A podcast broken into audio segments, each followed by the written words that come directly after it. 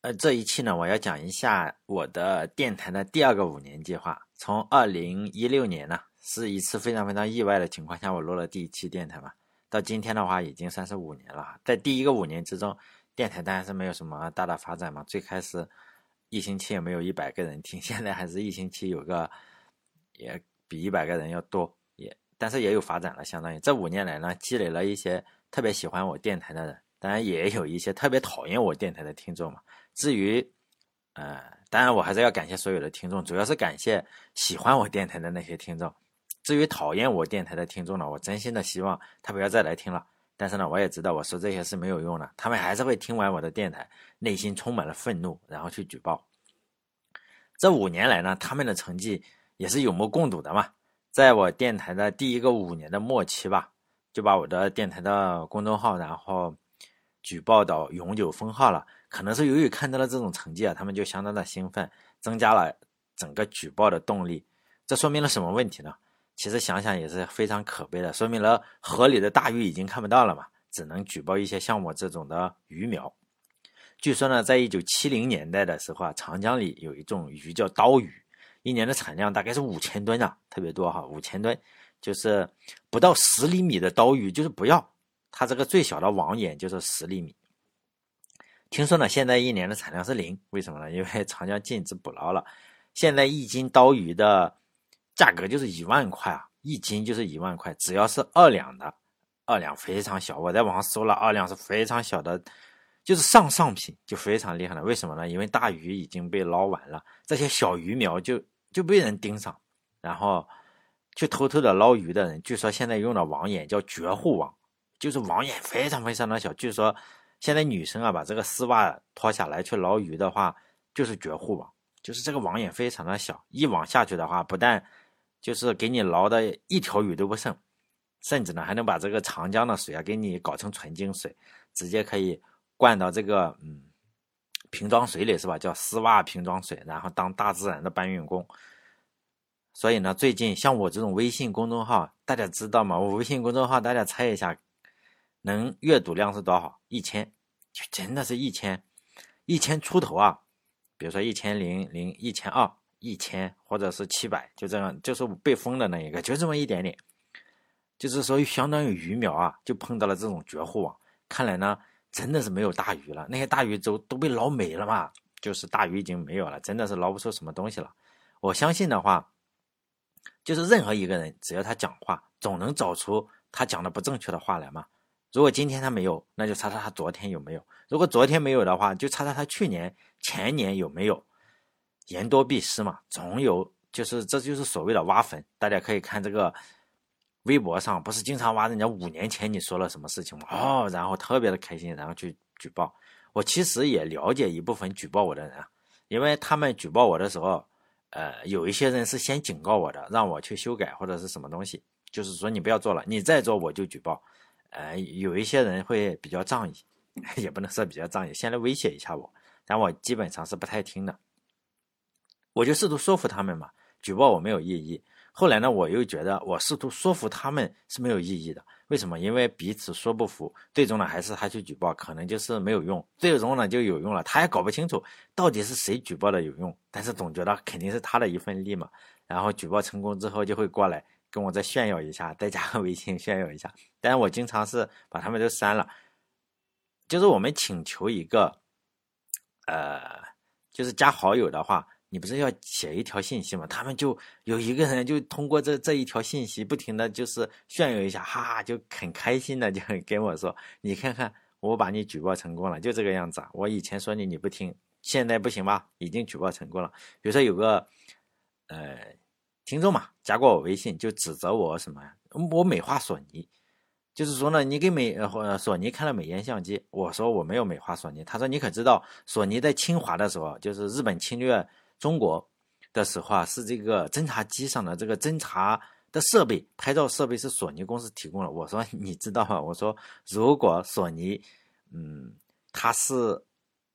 可以提供的话，他要穿越回去，穿越回去再建立，是不是？建立之后啊，再穿越回去，他才能够给这个提供相机。为什么呢？因为二战之后这个索尼建立的。我说的这句话就这个意思。如果他能听懂的话，我以为对方你应该明白了其中的逻辑错误。我说索尼是二战之后建立的，结果他就来了一句：既然你知道索尼提供了拍照设备，那你就不应该美化索尼。我就彻底无语了。最终这种事情说不服的，实际上碰到了这样的人啊，他有决心，又有执行力，又非常执着。但是他又没没什么脑子，就是真的是让人非常的崩溃。尤其是在目前这种网络环境下，这是一个举报就有奖励的年代。至于什么奖励，我是不知道。反正至少有一个音频平台，它这个举报按钮上就写着“举报有奖”。有时候我就想啊，你这个项目经理要脑子要抽风成什么状态，你才能把这个举报，你就写个举报就好了嘛？你为什么一定要写成“举报有奖”呢？才把这个按钮写成“举报有奖”。但实在是举报的有点太多了，是吧？尤其是最近哈，就是搞得人家编辑，你知道这种平台都有编辑说哥，你这个要不要把死记都删了吧？我说好好好。他说我们也实在是啊，平台也不想删，但是你举报的话，你总要回应嘛。他说哥，你把这个死记都删了吧，你这个。是不是人家会会那个平台的编辑啊，还会过来跟你说一下，你这个实在是受不了了，是不是？你看你哪一期给删了吧，给删了吧。那有标题里有什么呢？说我们给你删了哈。他其实他们也很可怜，就这个样子。有时候我想想，哎，也是是吧？也是自己嘴贱。我说，哎，删就删了吧，是不是？他说能不能把史记都删了？我想想，我说好，过几天都删了。他说你别过几天了，现在删好不好？就这 类似于这样，他求你。人家也不想，就是说，你即使是上传，还是要让人听嘛，是不是？也没有办法，是吧？嗯，所以呢，在下个五年之中呢，我仍然没有打算说，哎，闭上嘴巴，我还会继续录电台嘛，继续让喜欢我的人听到我的声音，继续让不喜欢我的人也听到我的声音嘛，然后生气。只是呢，我要有个小小的改变，你不能太难为这些平台的编辑了，人家都叫。小编是吧？人家也是赚个钱，他们也不听我的电台，就是实在是他们要处理一下，说我们这个内审啊，要老是提这个意见，因为你举报了之后，你要提意见，说你看你这个这几期一上传，人家就整你，你我只好给你删了，就这个样子。所以呢，我要有个小小的改变，是吧？以后我要把主要的精力就放在我自己托管的一个网站上，就是这个东西很简单，我自己的网站就是我呃名字的拼音叫留言洞点 com。就以后呢，国内的平台我会尽量减少更新的频率和和这个期数吧。比如说现在你听到这一期电台呢，实际上就有两期已经我没有传在国内的这个平台上。嗯，比如说像《史记》什么的，人家编辑都跟你说了，你不要再说这个东西了，是不是？《史记》你可以讲的开心一点，但是你不要讲这么黑暗。哎呀，你看看举报的说你这个呃叫什么历史虚无主义，是不是？就是说这种是不行，这像《史记》什么的，以后我就完全放在我自己托管平台上。就国内是，就是说国内的平台，呃，首先呢是怕人家给删了，其次呢你也不能太难为人家这些编辑，人家也是拿钱的，我们人比人嘛，是不是？他们人家可能一个月拿不了多少钱，可能拿个几千块钱，哎呀还受这些人的气，是不是？你上传他还不能说我给你拒掉。人家也想有这个播放量，结果呢，人家还要处理，增加工作量，是不是？我会尽量的放在我自己的托管平台上，就是留言洞点 com 上。也，我现在已经做出来了一个电台，就是说，呃，以前的那一期，现在有两期了哈，就这两期是在国内的平台，或者是你在 Podcast 上搜软件那些事是听不到的。为什么？是因为我自己主动没有上传，我不能太难为人家，是吧？以后可能会上传，偷摸的上传嘛。但是呢，就是说。不再主要的去搞这个事情了。新电台的名字叫“忽软忽硬”嘛。如果你想收听电台内容的话，还是用这个泛博客客户端，而不是国内的平台。国内平台都是有自己一些独立的协议。比如说在安卓上，我推荐使用就是开源免费的客户端，叫 AntennaPod。这个东西啊，你在国内市场上可能搜不到，但是它确实非常出名。为什么你说国内市场收不到呢？哈，国内市场你这种是。他不推这个免费开源的嘛？他确实是免费的，又不要钱，又开源，源代码给你看，而且还没有那些推送广告，也不分析你什么听了什么东西，也不注册账户，就是拿出来就听。这种事情就国内很可能他给你改改改吧改吧，是不是？然后加上个用户，加上个什么东西，哎，我我给你推送个广告多好。所以呢，这个东西也不推送。你想听了呢，你打开一看，哎呦，又更新了，是不是？你不打开，开源软件都这个样子，就是你不打开，我就在那里，我也不说话，我也不弹信息，就这个样子。所以呢，我很喜欢这个，但是有些人不喜欢，就有些人就要一定喜欢，一打开，刚，哎呀，抽奖，是不是要福报抽奖？哎，就就喜欢，就是国内确实是这方面比较多。但这个 AntennaPod 呢，就是一个像是一个记事本的软件一样，就是从不讲话的。你要打开它一看，哦呦，更新了。它也不会说，哎呦，这边更新了，你快来听啊！它不说，它就是默默的下载下来放在这里，所以就这么个软件是吧？在苹果手机上呢，大家可以使用就是苹果自家的这个 Podcast 的这个软件，就是呢，你你乱点一下哈，它里面有一个叫做 U，通过 URL 添加节目，就把我这个网站的链接输进去就可以。我这个电台啊，就网站的这个博客的链接就叫留言洞点 com，然后一个斜杠 feed f e e d。然后再一个斜杠 podcast，就是前面就是 https，嗯，大家可以看看这个文章哈，在我的就在我的网站上，就是留言洞点 com 上，你可以复制，然后可能在手机上你要输一下，你如果用手机打开的话，你直接复制粘贴就可以了。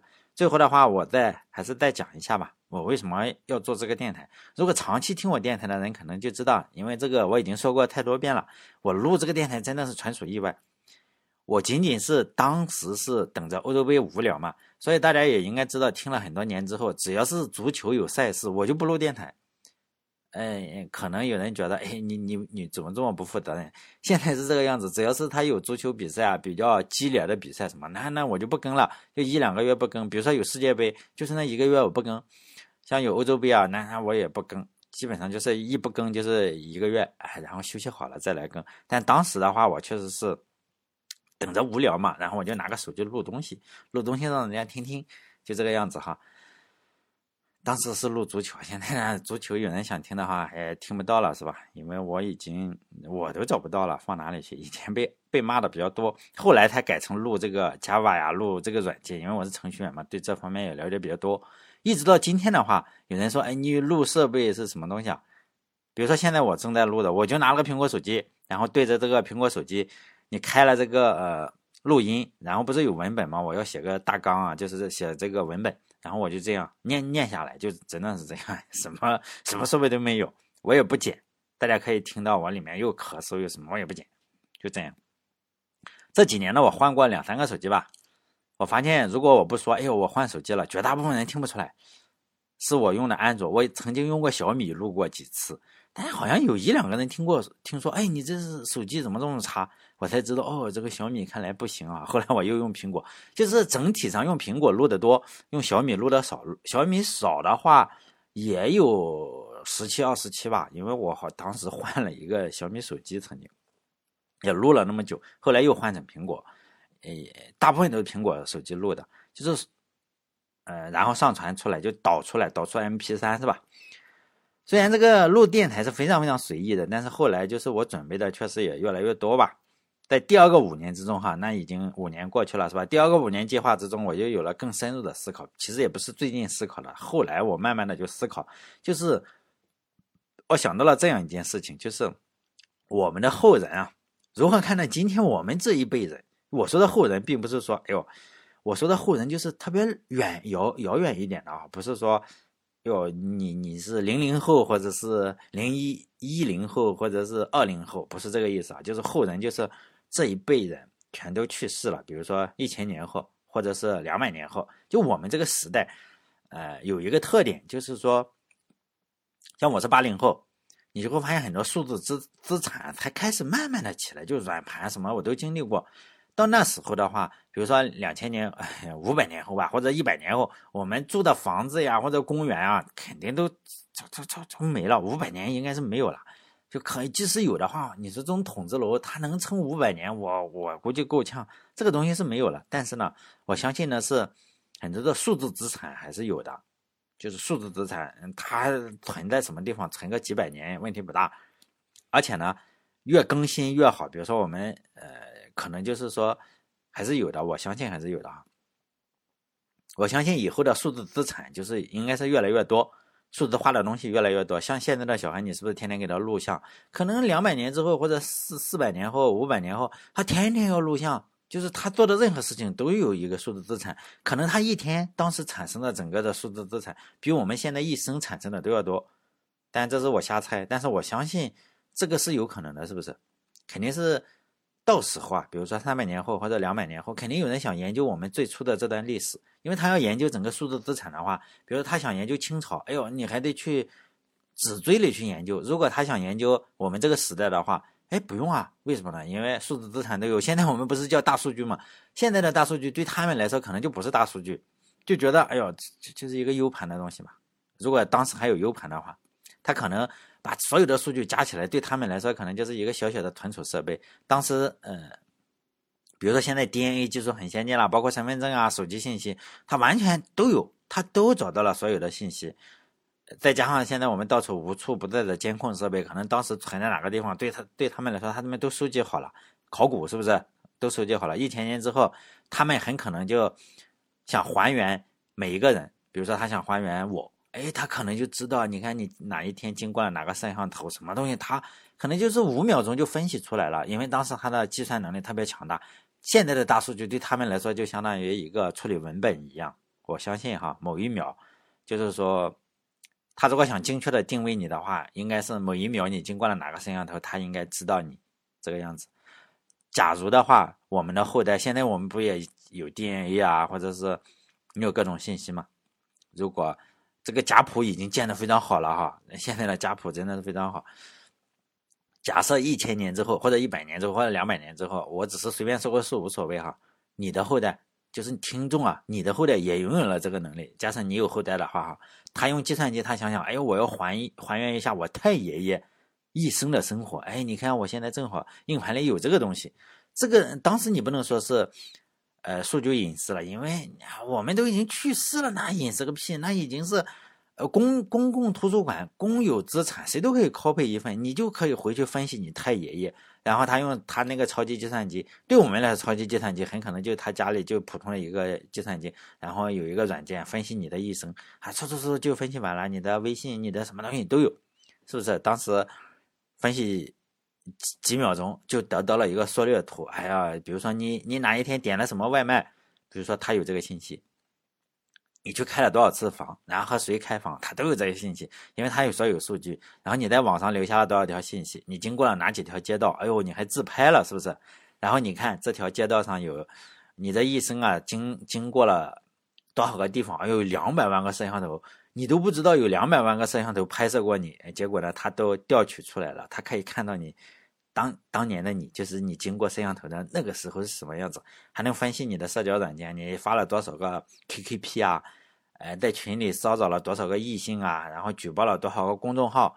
都是举报的谁？哎，说你太爷爷以前原来是个举报高手啊！哎呀，一个小人就这个样子。然后还比如说，哎呦，你看他在网上发发了语音啊，录了多少期电台啊？然后被谁举报过？然后这个样子还被封过号，他都知道你的一生，他就从而分析出你，哎呀，大概是个什么样子的人？是值得尊重呢，还是你是个小人？就这个样子，但我现在录电台，很大程度上是对未来感兴趣嘛，真的是这个样子。未来，未来会不会有人分析语音呢？比如说，哎呦，他想知道你，比如说你想知道秦朝的人怎么说话吗？没有吗？没有语音，那时候没有人录电台，你就不知道秦朝人是怎么说话吗？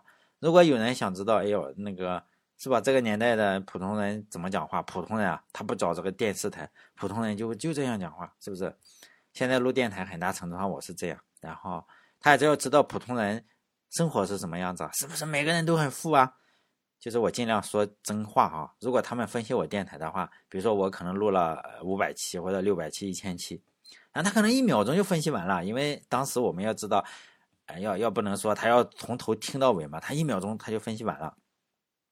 所以呢，我要尽量讲实话，给未来的人一个参考嘛。让他们知道今天的我们有多少人值得尊重。